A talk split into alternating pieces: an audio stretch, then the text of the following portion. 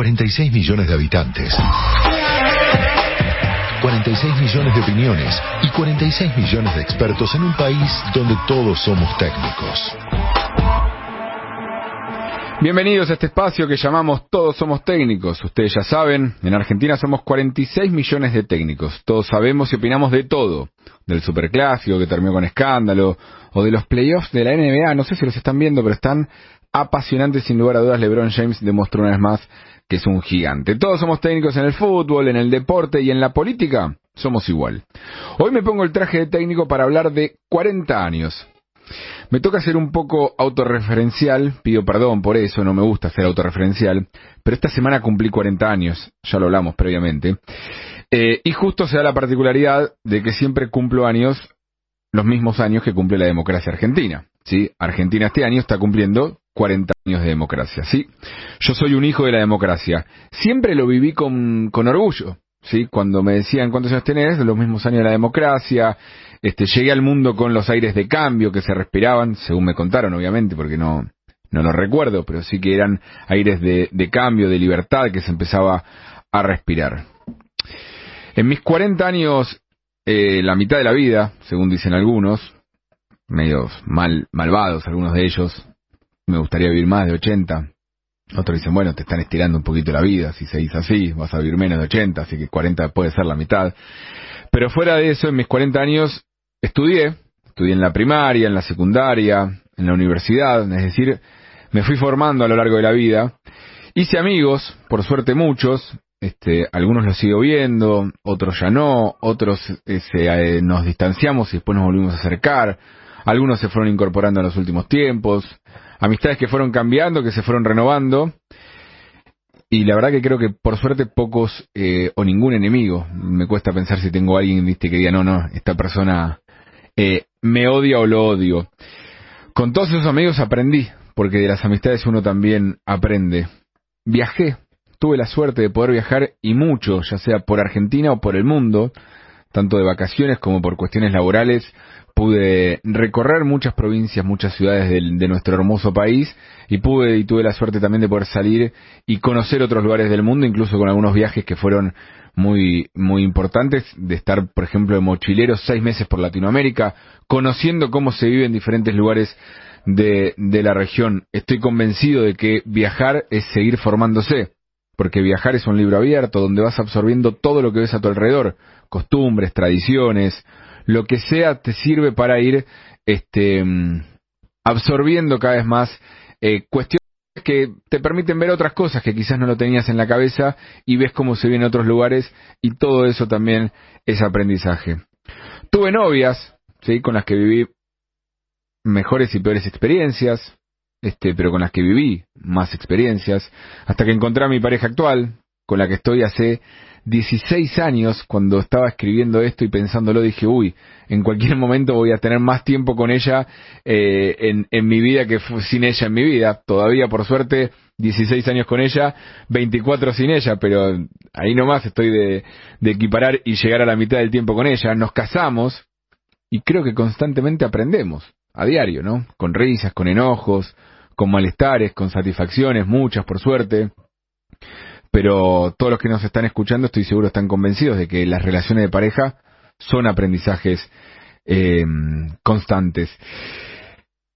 Fui papá hace cuatro años y medio de una hermosa nena, Nina, hoy nos acompaña acá en el, en el estudio. Viene otra en camino también, este, y, y vaya hacia aprendí a ser padre, ¿sí? Se aprende día a día a ser padre, es una cuestión de aprendizajes que, que de a los que uno no está preparado. Claramente no hay escuela que te enseñe a ser, a ser papá, sino que vas aprendiéndolo como puedas, a los golpes, a las risas, a los llantos, a los pañales, a los caprichos, como sea.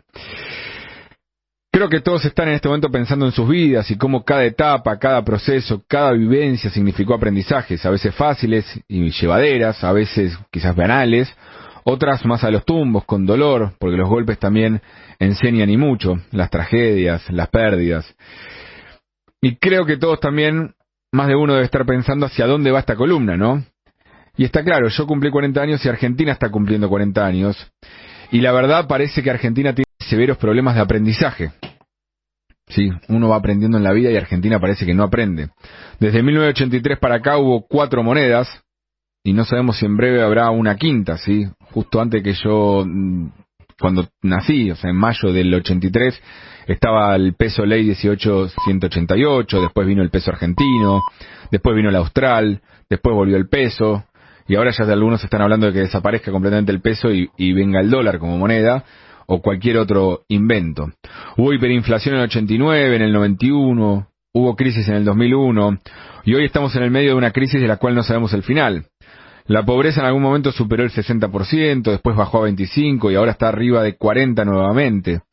El desempleo tuvo sus altibajos, subió muchísimo en los 90, después eh, pudo ir bajando, incluso bajó, pero lo que creció fuertemente fue la informalidad. En paralelo, y no es casual una cosa con la otra, también creció la presión tributaria, con algunos impuestos que supuestamente eran por un tiempo determinado y llegaron para quedarse, como bienes personales, o impuesto al cheque, o incluso las retenciones, si eran por un momento especial y después tenían que desaparecer y nunca desaparecieron. Ingresos brutos, que quizás fue creado un poquito antes del retorno a la democracia, pero en estos 40 años hubo intentos de eliminarlo, o ir reduciéndolo, aunque sea, pero no, pero siempre hubo excusas para evitarlo. Perdimos participación en el reparto de las inversiones extranjeras, que prefirieron ir a otros países de la región y no venir a Argentina.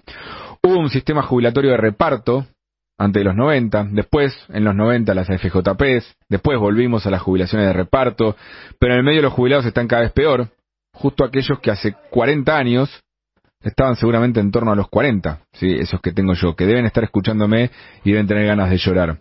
En estos 40 años aumentó la inseguridad, se instaló el narcotráfico, la educación fue perdiendo prestigio con resultados en exámenes internacionales cada vez más deficitarios, el servicio de salud sigue siendo un flagelo para millones, incluso teniendo obra social o medicina prepaga con dificultades para encontrar una cama en sanatorios y ni que hablar en el sistema público donde todo es mucho más dificultoso. Los sindicatos que siguen, eh, siguen negándose a negociar y modificar la legislación laboral, a pesar de que cada vez más empresas están, eh, no están dispuestas a contratar a personal en blanco, entonces pierden los sindicatos cada vez más gente que en, en sus sectores. 40 años donde surgieron los movimientos sociales como un instrumento de representación política de esos sectores que fueron expulsados del mundo del trabajo formal, con complicidad sindical, claro, y que ahora esos movimientos sociales, más que representar esos sectores, terminan siendo otro esquema de poder y de influencia. Y así podría seguir largamente. Pero lamentablemente el célebre rezo laico que decía Alfonsín en el 83, que incluía esa frase de que con la democracia se come, se cura y se educa, 40 años después hay que decir que está claro que la democracia solo no, no sirve, no alcanza. La democracia sirve claramente y es el modelo que tenemos que seguir defendiendo, pero no es razón suficiente para que se coma, para que se eduque y para que se cure. Hace falta algo más. Y hace falta aprender de los errores.